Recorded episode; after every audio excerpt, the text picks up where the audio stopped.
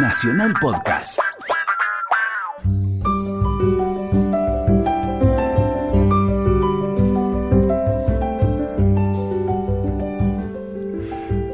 Hola, ¿qué tal amigos? Estamos en AM870 Radio Nacional, la radio de todos. Estamos en Resaltadores, un programa de libros, como estamos todos los domingos de 4 a 5 de la tarde, siempre en la compañía de mi amiga y compañera, la señora Luciana Vázquez. Buenas tardes, Luciana. ¿Qué tal, Gustavo? ¿Cómo va? Bien, cada dos semanas te hago la misma pregunta. ¿Cómo está el libro sobre Robert Moses? Lo saqué a pasear el otro día. ¡Wow! Y me ¿Con, lo llevé. ¿Con un changuito? Con un changuito, más o menos. Y me lo llevé a un bar, a un restaurant bar que se llama Casa Cavia, Ajá. divino. Sí, eh, ahí en Libertador y cerca de Libertador y Cavia. sí.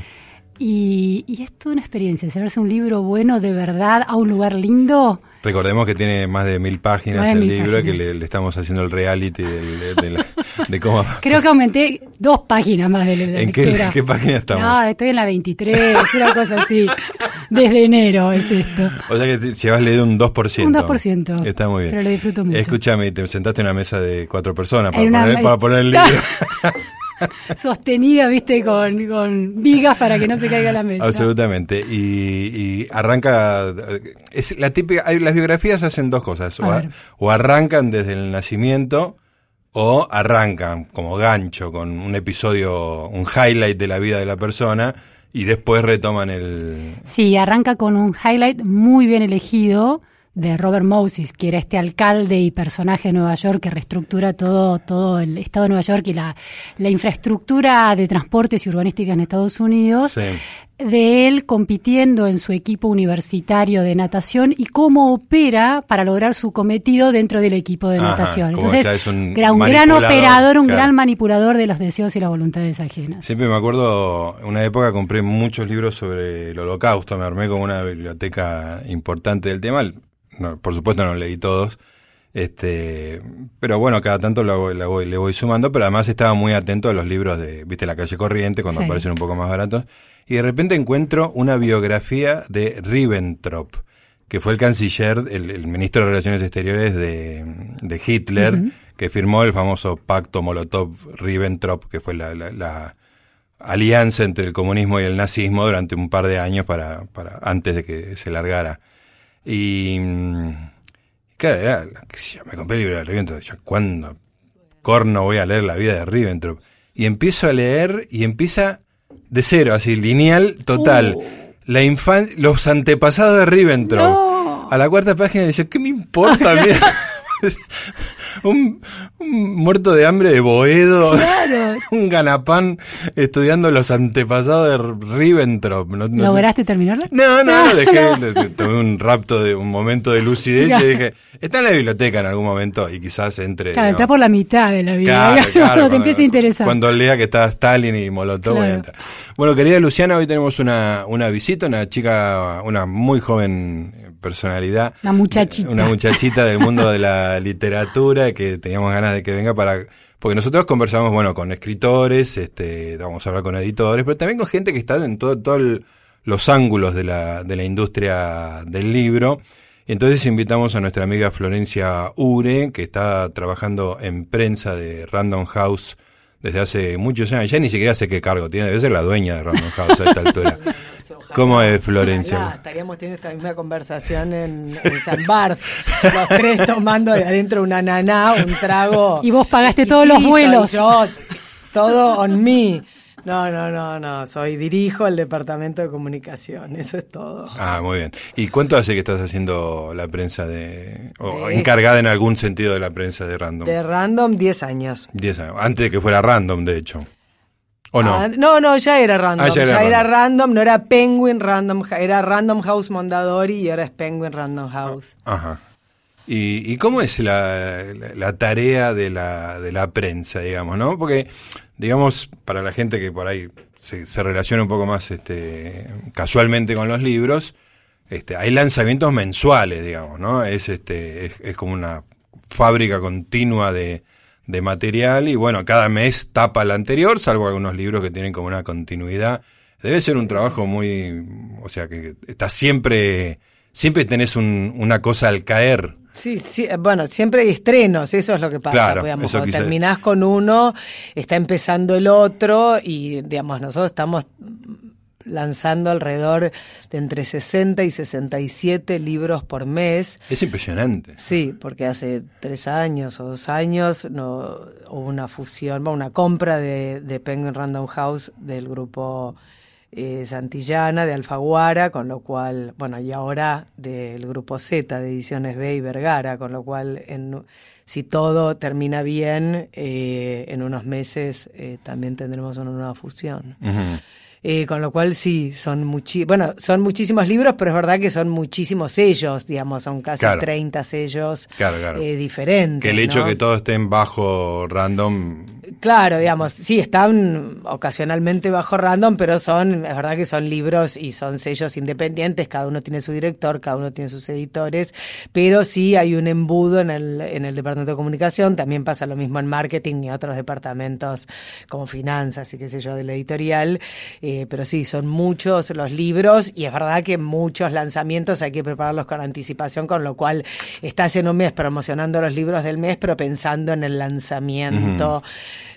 de libros a futuro. Incluso yo ya estoy pensando junio y por eso muchas veces real no sé en qué mes estoy. Estás Porque perdida. Estoy tan pensando en... eh, fui a renovar eh, una vez el registro y me preguntaron fecha y realmente no sabía en qué mes estaba. No entiendo cómo me lo dieron.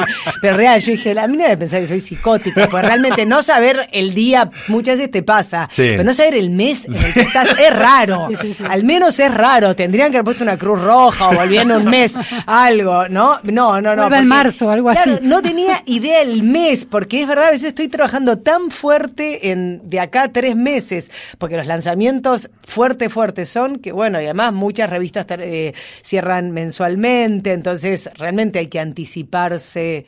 Eh, antes de tener el libro en papel y la salida del libro y bueno, etcétera. Con lo cual sí, se trabaja paralelamente con muchos meses y esto hace con muchos libros, porque si a 60 lo multiplicas por 3 ya estamos hablando No, de 200, claro. claro, de 200 títulos. ¿Y cuánta gente está a tu cargo? ¿De cuánta gente compone el, el equipo de prensa? Cinco. ¿Cinco personas? Sí, cinco. Ah, pensé que iba a ser más grande. No, no, no, somos cinco que trabajamos mucho. Mucho, mucho, mucho. Pero, pero bueno, la verdad es que se puede. A ver, hay- es verdad que también hay millones de libros cuyos autores no están acá o cuyos autores Claro. no dan entrevistas porque son, qué sé yo, Stephen King, por decirte Sí. algo, que es un libro que se vende muchísimo, que es un autor importantísimo para el grupo, pero no es un autor que a mí me demanda mucho tiempo. Claro, sale el libro y se hace solo. Sale el libro y de última conseguir alguna entrevista, conseguir una crítica sobre el libro es fácil porque todo el mundo ama a Stephen King, las novelas en general tienen muy buena recepción, están los fanáticos, hiperfanáticos, con lo cual no es demasiado esfuerzo, es bastante llevadero. Claro. Entonces, bueno, no es lo mismo a, a autores que te llaman el domingo a las 2 de la mañana que Stephen King, que gracias a Dios no sabe quién soy.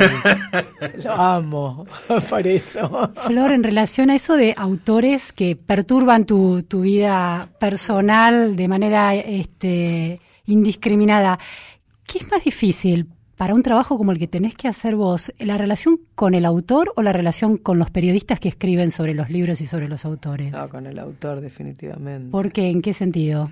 Bueno, pues el autor en general es mm, una persona, digamos, más protagonista, más narcisa, más demandante. También hay una cosa que yo estoy del lado de los autores, que es escribir un libro lleva muchísimo tiempo, Sí.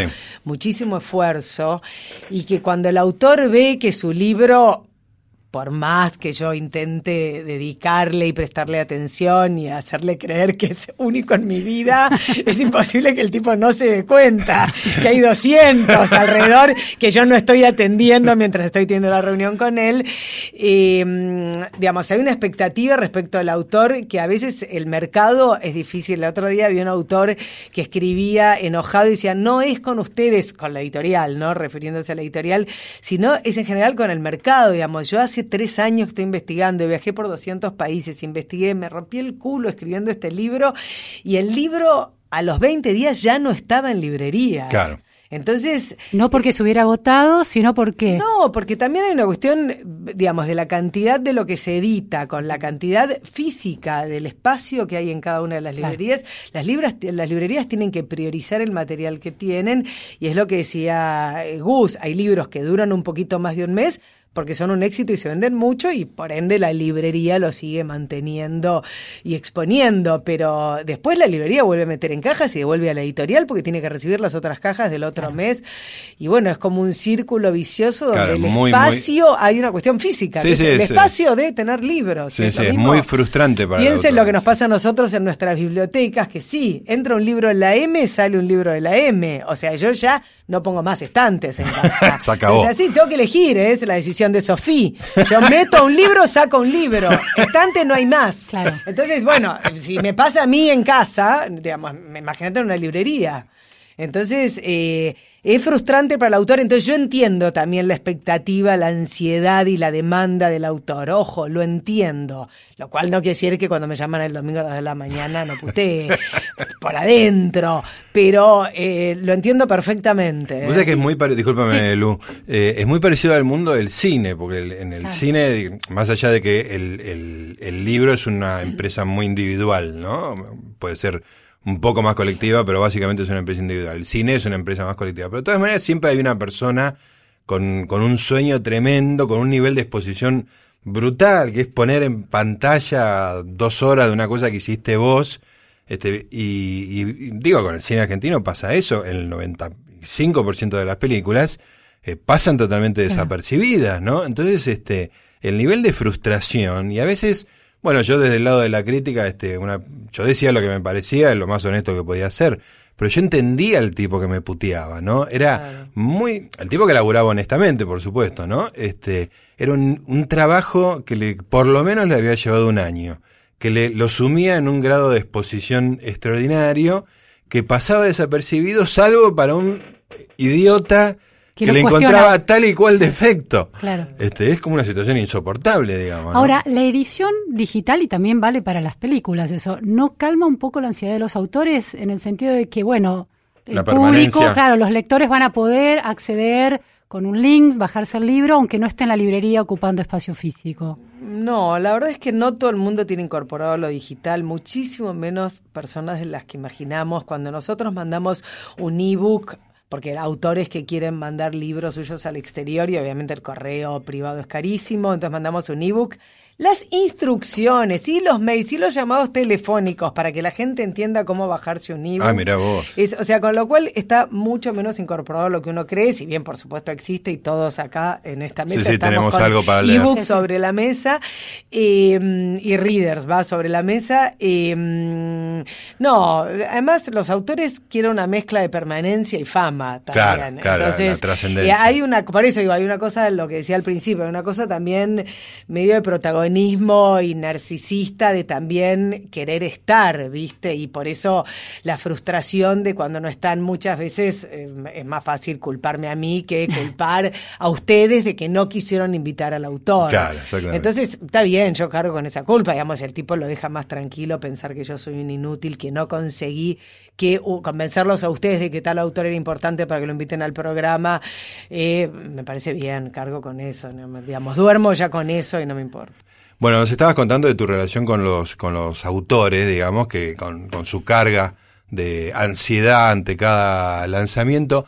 El autor, porque digo, me, reconozco en eso, una persona que saca libros muy eventualmente y que, que, su vida es otra y cada tanto saca un libro y eso le genera como una ansiedad extra, digamos. Pero el tipo que publica regularmente, que incluso es exitoso, mm. ¿es más hinchapelotas o menos hinchapelotas que la raza representada por mí. Eh, no, es que depende de cada uno. Son todos hinchapelotas. Vos también sos hinchapelotas. no, no, no, no. La verdad es que depende de cada uno y depende de la ansiedad y la personalidad de cada uno. Hay, digamos, hay autores con los que yo ya conseguí un par de cinco notas importantes que supongo o espero que produzca un efecto dominó con otra prensa, con el resto de la prensa, y me doy por satisfecha porque tengo realmente que hacerme lugar, yo digo mi equipo entero, eh, para todos, y sin embargo quieren más, y quieren más y de vuelta, estoy con ellos, tienen razón, porque fui tapa de Clarín, está bien, y además quiero ser tapa de Nación, y además quiero página 12, y Nunca además... se termina. No, es que es verdad, medios a infinitos, y es verdad que quieren todo para su libro, porque lo dieron todo para su libro, no, incluso los chantas que ah, escriben un libro con un ghostwriter, y qué sé yo, también es su libro y lo consideran propio Claro. y, lo, y, y quieren sacarle el mayor jugo. Entonces, que pidan, que pidan, la verdad es que yo desde el lado del autor lo entiendo absolutamente y por eso... A pesar de que muchas veces siento qué más quieren de mí porque me siguen llamando y llamando y pidiendo y pidiendo y el WhatsApp grabados, ¿viste? Que ahora es te, te entran mensajes por Instagram, por Facebook, por Twitter, por el mail de la editorial, por el mail particular, por mm, todo.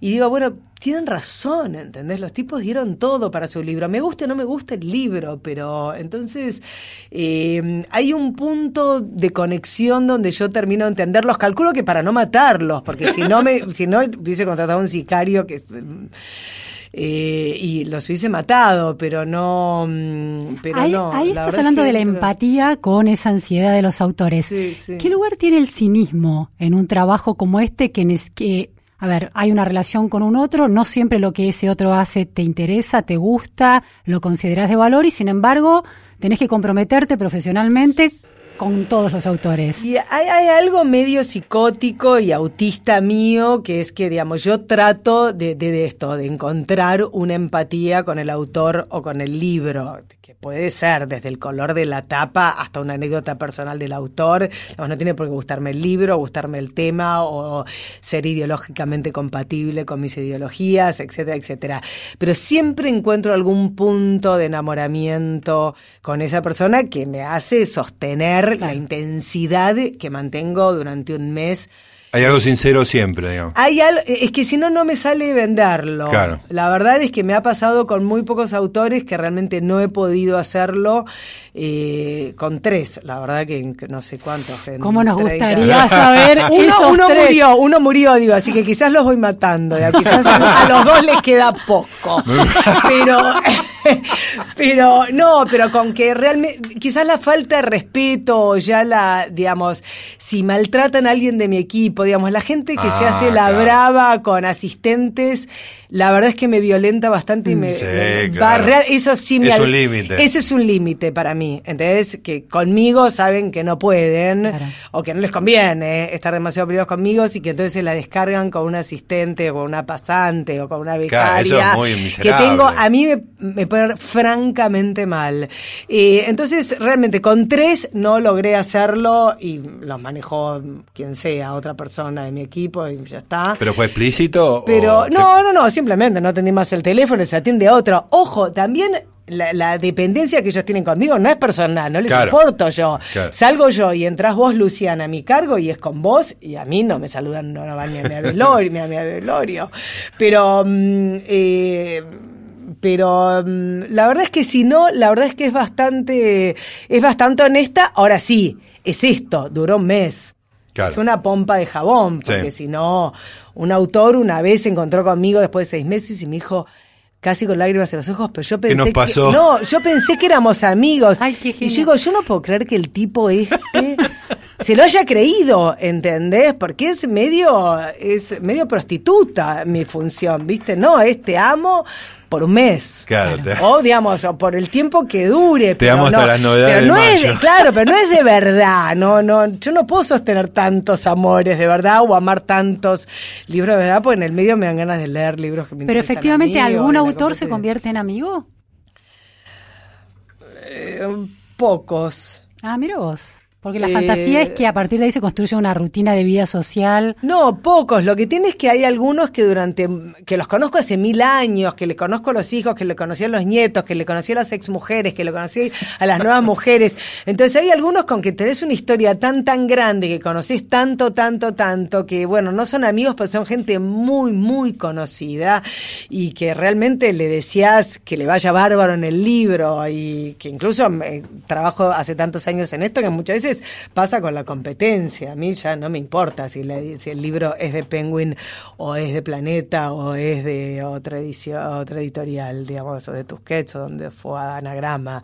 Eh, les deseo realmente que les vaya bien. Eh, pero no sé si amigos, amigos, y entre mis pocos amigos hay autores. No, tengo un solo amigo que es el director de la competencia, que es Nacho Iraola, que realmente es íntimo amigo mío y es muy amigo mío hace muchos años. Él sí que es amigo, amigo. Pero autores, amigos, tengo autores a los Escúchame, ¿y con Nacho cómo manejan en este, la información reservada? Cuando en su relación personal mm, no hablan de las novedades, voy a tener a fulano. Bueno, digamos, hay información reservada que por supuesto que no compartimos, pero también hay una cosa que es que somos amigos en serio y con tus amigos en serio vos hablás de tus programas de radio, o sea, no, yo no hablo de trabajo con Nacho, pero eh, a ver, si tengo un problema, si no sé qué, no, no es que no me importa el trabajo y no hablo con mis amigos de trabajo, pero la verdad es que mm, no tengo tantas otras estupideces que hablar con Nacho de mi vida privada, de mis hijos, de su vida privada, de nuestras anécdotas, de nuestros viajes, de qué sé yo, de última, qué cansados estamos o qué sé yo, o anécdotas graciosas de autores que lo justamente lo confidencial de cada uno, la verdad es que no lo cuento, pero tampoco porque es tan crucial en mi vida como para necesitar compartirlo. Lo vamos a traer a Nache, vamos a ver si dice, no, Florencia Ore no la conozco. No, no, no, pero la verdad es que no, sí, obviamente, las cosas de trabajo, además también son de trabajo, qué sé yo. No, Flor, eh, vos sabés que les cuento que en mi prehistoria profesional era chica y fui cosa disparatada porque el mundo, soy súper sorda el mundo de la música, me gusta la, escuchar música, pero cero empatía. Bueno, pero jefe de prensa de una discográfica. Pero uno necesita comer. No, tal cual. De BMG en esa época, una discográfica ah, importante. claro. Muy bien. Y hacía la rutina, por supuesto, y tengo como lo que considero el mayor éxito de mi breve paso por esa función haber pensado una idea de nota para Clarín, para el suplemento, creo que era el sí de Clarín en ese momento. los Kailas acababan de lanzar un disco que se llamaba calaveras y diablitos, algo así, y se me ocurrió, y había un tema muy basado en sábado, y se me ocurrió hacer una tapa con sábado. Lo fueron a ver a sábado y fue una entrevista y sábado y toda la... Ahora, ¿qué tenía que ver con los Cadillacs? pero viste, daba para vender. Y fue mi mayor éxito de idea este, de, comunicación. Fue tu, top. ¿Qué, qué, cuál, ¿Cuáles son esas ideas de notas que vos sentís que instalaste de alguna manera este, en los medios? Y lo que pasa es que mm, la realidad es que los medios están bastante pobres de gente, con lo cual estas ideas se te tienen que ocurrir cada vez más seguido. y porque la verdad es que queda, por lo menos en, los, en las partes culturales, en las secciones culturales, queda cada vez menos gente. Entonces, eh, más vale que se te ocurran ideas, lo cual no quiere decir que no haya gente valiosísima en los medios que se le ocurren ideas geniales. Pero también por eso uno tiene que ver un pantallazo de todo el mercado editorial, digamos. Em, si yo planteo una nota sobre Grip Lit que se llama o como se llama ahora. Eh, ¿Qué es eso, perdón? Griplit se llama como una especie ah, de eh, literatura em, de suspenso que, tiene mucho de psicológico, claro, de grip que te agarra, pero hay película de los dos libros que voy a nombrar, o sea que si no leíste el libro, hay la película, eh, que son Perdida, que es nuestro, de Gillian Flynn, los eh, Gone Girl, y eh, La chica del tren, que es de Planeta. Pero yo, para plantear, digamos, para promocionar Perdida, cuando apareció, cuando apareció La chica del tren, que justamente en su lanzamiento yo estaba en Estados Unidos y en Estados Unidos es de Penguin, con lo cual yo no sabía que en Argentina iba a terminar siendo de Planeta, de nuestra competencia. Y yo para plantear una nota eh, solo de perdida, eh, no, no es que era complicado, pero obviamente yo amplío el espectro si lo planteo como temática y metro. Y para eso meto otros títulos, aunque sean de la competencia, pues digamos, finalmente estoy promocionando el género, estoy promocionando mis libros, y para eso tengo que haber leído eh, La chica del tren. Entonces, eh, muchas veces es Sí, viste la es- tendencia y se la contaste a un periodista. Claro, veo la tendencia, o se me ocurren ideas y que incluyen, bueno, ni hablar de literatura romántica, tengo que meter a todos en un, no puedo vender solo Ah. mis Un libro suelto, claro. Claro, entonces, eh, y bueno, y después hay canjes, digamos, obviamente, este, consigo a tal autor, aunque no sea nuestro, sí eh, entrevistas a otro. Eh, bueno, esos no, no son, tampoco no son grandes ideas. eh, no me Son acuerdo. estrategias Pero para son estrategias todo el tiempo porque, digamos, no existe más el decir, tengo esta novedad, manejate, arreglate, léela. Muchas veces no tuvieron tiempo de leerla, muchas veces ayudamos nosotros a hacer el esqueleto de la nota. ¿Cómo cambió Florencia el, el panorama del trabajo de, de la prensa de libros, el tema de las redes sociales? Bueno, la verdad es que no, no, no, eh, no mucho, salvo que tuvo que meterme en redes, que normalmente no sé si en la vida lo hubiera hecho. Eh, pero es otro modo de comunicación, digamos. Lo que cambió básicamente es que antes el departamento de comunicación, digamos, le hablaba al, al- a los periodistas y marketing le hablaba al público y de golpe esto se mezcló. Periodistas públicos están todos mezclados, uno en Twitter, en Facebook, en Claro. Instagram. Le habla a todo el mundo y todo eso se mezcló y entonces, digamos, el departamento de marketing y el de comunicación nos fusionamos un poco más, un poco más y hay zonas grises donde lo haces vos o lo haces yo, no está tan claramente delimitado. Eh, que yo le estoy hablando a página 12 y ellos están sacando un aviso en página 12 y yo estoy consiguiendo una entrevista para un autor. Entonces, eh, eso, hay más exposición y estamos todos más cuida, digamos, más pendientes de redes sociales, pero es, mm, la verdad es que, bueno, todo el paso fue progresivo y fue, y todos nos fuimos adaptando y la editorial tiene varios canales y, y uno personalmente también, pero uno personalmente también es parte de la editorial, o sea que también... No, no, no te sentís libre, digamos. sos- No, no, no, que no soy libre. No sos libre. No, no soy libre. Claro. No, ¿Quién, no, lo, no soy. ¿quién es libre? No? No, no, bueno, no, no sé qué decirte, pero la verdad es que yo, además mi Twitter, eh, mi, mi- mi Facebook y mi Instagram se llaman con mi nombre, eh, con lo cual la verdad es que no, digamos, estando a cargo del Departamento de Comunicación, obviamente que no soy libre.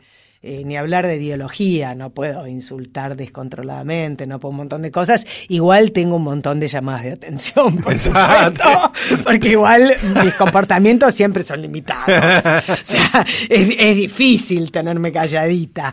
Pero bueno, dicho esto, la verdad es que sí, trato de ser moderada y todo, digamos, dentro de mi estilo, estar controlada.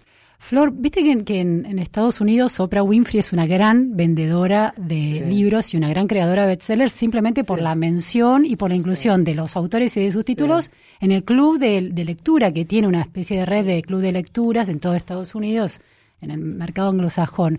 ¿Hay alguien que sea capaz que por la mera mención de o recomendación de un libro lo convierta en un éxito de venta en Argentina? Mira, fue cambiando a lo largo de los años eh, y en este momento te voy a decir que es Mirta. En este momento quien mueve la aguja de la venta de un libro es Mirta, es abismal, como cuando alguien está invitado a la mesa de Mirta y Mirta muestra el libro. Eh, realmente mueve la aguja. O sea, si yo a alguien tengo que obligar a algo en general, yo trato de no obligar a los autores a hacer nada que los haga sentir incómodos, porque me parece que lo artificioso finalmente se nota y no garpa y no vende. Eh, salvo que yo, muy- a gente muy profesional, conocer su trabajo, incluso aunque les agrade profundamente. Pero realmente Mirta es un lugar donde yo insisto eh, cuando son invitados los autores o cuando conseguimos que la producción se interese por alguno de los autores, por ella, eh, porque ella dirige la producción, eh, realmente cambia. Eh, pero han sido otras cosas. Igual es un misterio, porque dicho todo esto, hay veces que una tapa de noticias realmente te produce un efecto dominó descontrolado y a veces no pasa nada, pero no pasa nada. Y vos decís, no lo puedo creer, entonces lo que costó armar esto y conseguir esta nota y convencer y de que ningún otro efecto de la realidad me quite la noticia de la tapa.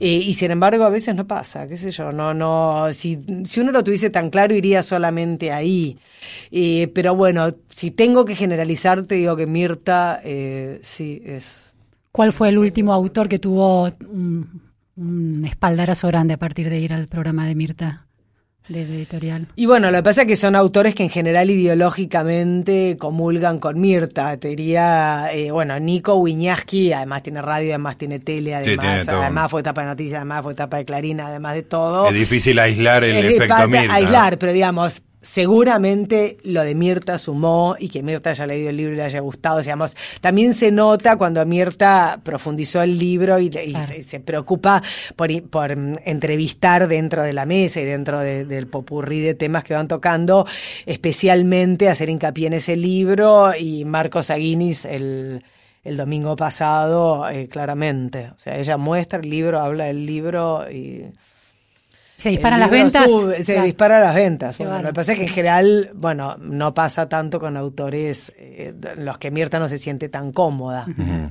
Eh, el panorama de la venta de libros que cambió mucho en los últimos años, una de las cosas que cambió es el tema de las de las librerías, ¿no? la, proliferación de, de cadenas, la desaparición de la librería chica o por ahí algunos nichos que, que quedan muy reservado. ¿Cómo es la relación de ustedes con los libreros, con, con el dueño de librería?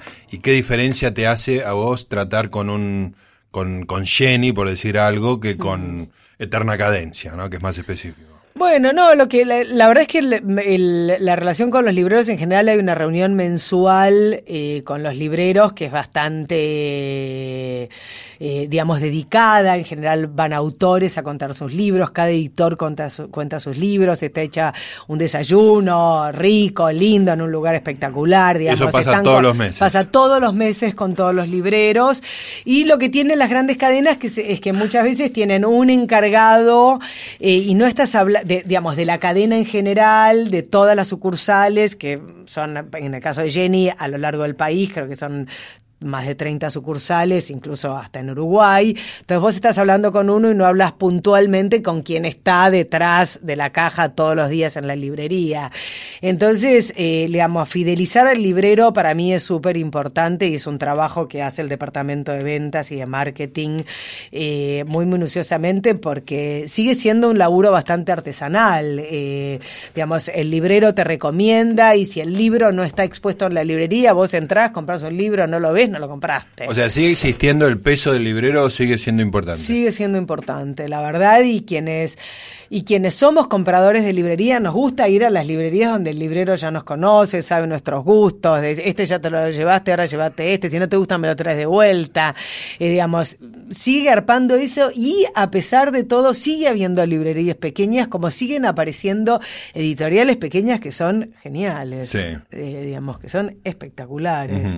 Eh, y sigue, sigue habiendo librerías chicas que todavía valen muchísimo y son bárbaras y con libreros que saben de literatura, va de literatura, o que saben de, de los libros, que están publicando, claro. Pregunta polémica, a ver. Sí, dale. ¿Odias la feria del libro? La odio. la odio. Ni respiró. No, no, la odio. ¿Por qué? La odio y quien no diga eso miente. Eh, no, a ver, creo que la feria del libro es genial.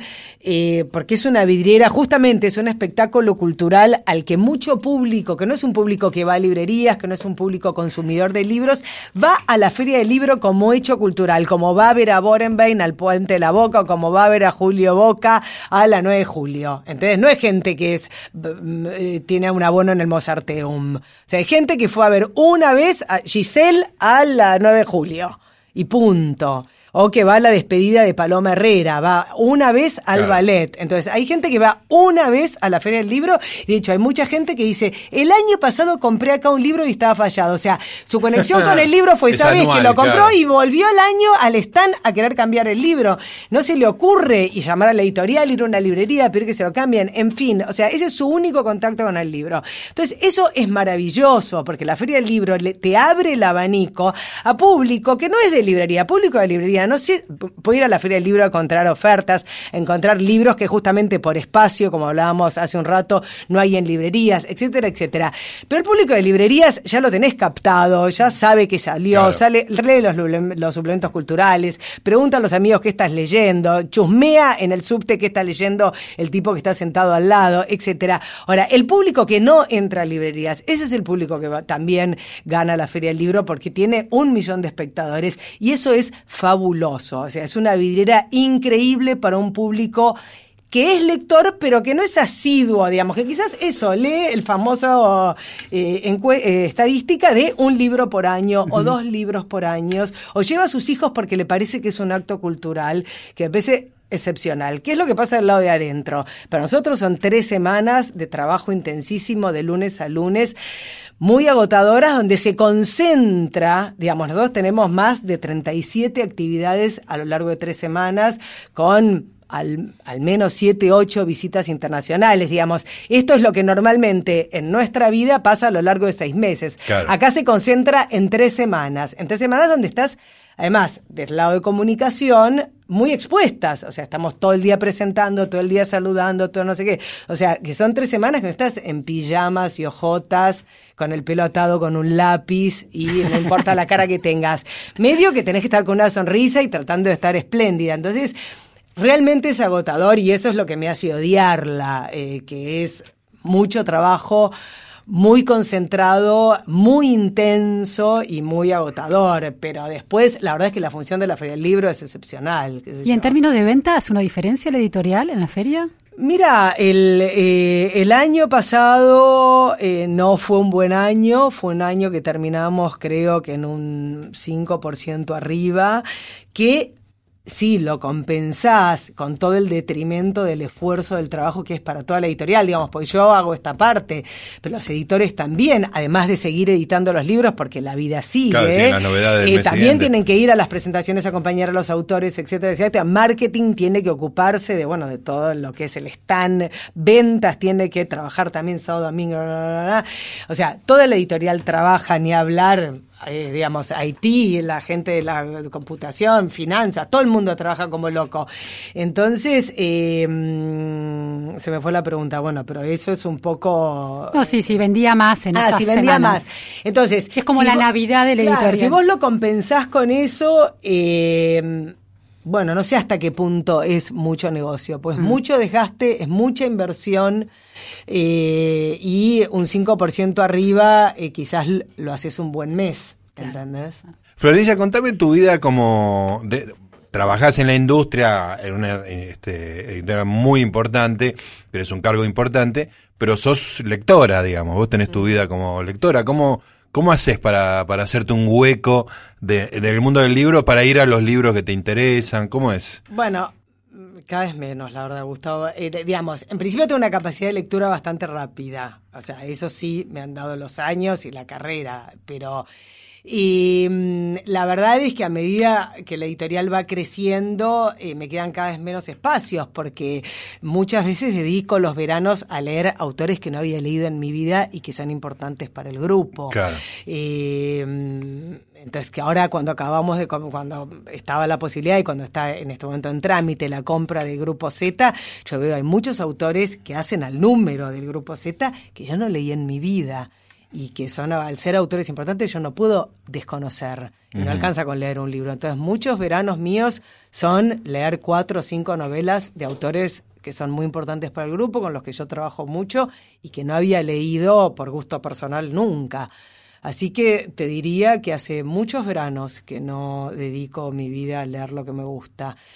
Trato de colar, pero bueno, soy de las que sigue comprando, pues sigue con la ilusión de que en algún momento tendré una hepatitis o una fractura expuesta o algo hermoso que me tenga tres meses en cama y pueda leer todo lo que voy comprando. Pero es más, tengo un estante que es lo que voy comprando y no leí, digamos, lo que es a leer y que no es de la editorial. Flor, esas lecturas que haces, mm, ¿las haces para tener argumentos a la hora de proponer ideas a los periodistas o un eh, director de comunicación o un jefe de prensa tiene que tener una conversación interesante para hacer bien su trabajo o podría ser completamente retraído y hacerlo de otra manera.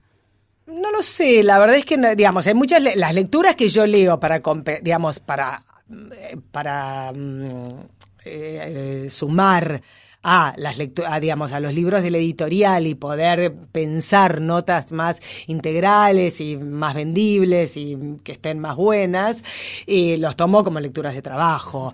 Eh, luego creo que siempre los autores, por más que sea un autor de no ficción, que no sea un autor culto, siempre me parece que les resulta interesante tener del otro lado una persona que sabe de libros, entonces yo creo que sí, que mi conocimiento de los libros en general eh, siempre suma. Eh, y la verdad es que siempre he sido así, incluso cuando empecé, porque estudiaba letras y tenía y venía de una familia muy lectora y que entonces la verdad es que mi conocimiento sobre los libros se remontan hace bastante, pero eh, no sé qué es lo que pasaría si tuviesen un interlocutor que no tiene idea de los libros y que trata los libros igual que si hiciera prensa de, no sé, aguas minerales. Eh, yo creo que a ellos, a ellos les gusta un espejo oculto, me da la sensación. O un, un espejo, no sé si culto, pero informado por lo menos. Entonces, eso es lo que trato de ser, informada, pero también es como me sale ser.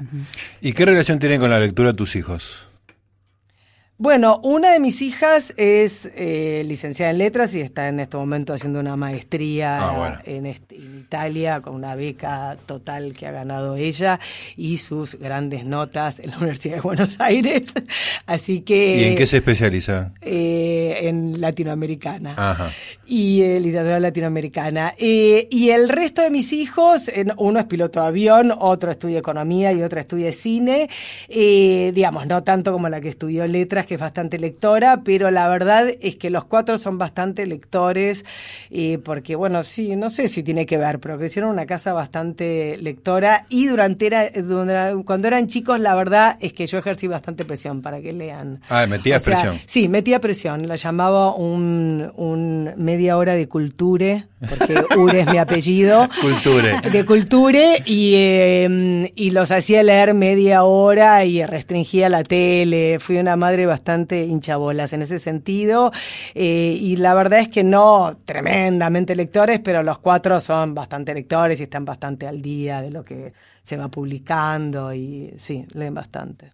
¿Y de los libros de la, de la editorial hay un flujo hacia tu casa o, o, o están de paso, digamos? La ver- no, la verdad es que yo normalmente me llevo, me voy trayendo la- para lo- los fines de semana ir leyendo, pero devuelvo porque no tengo espacio y si alguno, en algún momento había alguno que le interesa, por supuesto que se lo consigo, o se lo compro, eh, no hay ningún problema, pero mm, no, no siempre. Yo una lee solamente clásicos del siglo XIX, entonces eh, tampoco. Bueno, sí, tenemos una colección de clásicos en la editorial, los Penguin de bolsillo, Lo- los Penguin claro. Classics, que son bárbaros, pero digamos, cada uno tiene su estilo y no, bueno, sí, si hay de la editorial, encantada, por supuesto, se los consigo. ¿Lees en e-reader? Porque hablabas hoy de... de- de- Eh, sí, sí, bueno, a ver, primero que leo mucho PDF, o sea, leo mucho libro antes de salir, Claro. con lo cual necesito el e-reader para leer PDF y no estar imprimiendo Claro. 350 páginas, que sería una locura ecológica y una locura para, Sí, sí, para todo- mi todo espalda. Eh, pero después sí, porque cuando viajo, viajo bastante y me resulta más cómodo, de todos modos creo que como casi todo el mundo, conviven el e-reader con el papel. O sea, lo que estoy leyendo en e-reader, tengo la misma novela en casa en papel y veo por qué página voy y en casa Ah, vuelvo ah. al papel. Ah, convive literalmente el Sí, mismo sí, libro, digamos. Sí, sí, conviven porque a mí el e-reader esto de no saber cuánto falta para que termine el capítulo, olvidarme tal personaje y tener que volver para atrás, o sea, no, no, no, lo leo, lo, lo, es, es parte absolutamente de mi vida, tengo como cuatro por las dudas, por si este es compatible con tal formato, con tal otro, y qué sé yo, pero la realidad es que lo mío es el papel, sin duda. Ahí está. Bueno, nos tenemos que despedir. Eh, fue encantador tenerte, No, como a siempre. ustedes, muchísimas gracias por invitarme. Por favor, este, te vamos a invitar varias veces, este, y cuando, cuando seas la dueña de Random, la que va a No, invitar. cuando me jubile y venga a contar todo. Ahí está, Memorias. No, falta, la- no falta tanto. Memorias prohibidas. a poner por nombre. Florencia Ure. Muy bien, señores, nos despedimos, querida Luciana Vázquez, gracias por la compañía, como siempre, nos reencontramos el próximo domingo. Dale. Ahí está, nos reencontramos el domingo entonces a las 16 horas para seguir haciendo Resaltadores, un programa sobre libros acá en AM870 Radio Nacional, la radio de todos. Chau.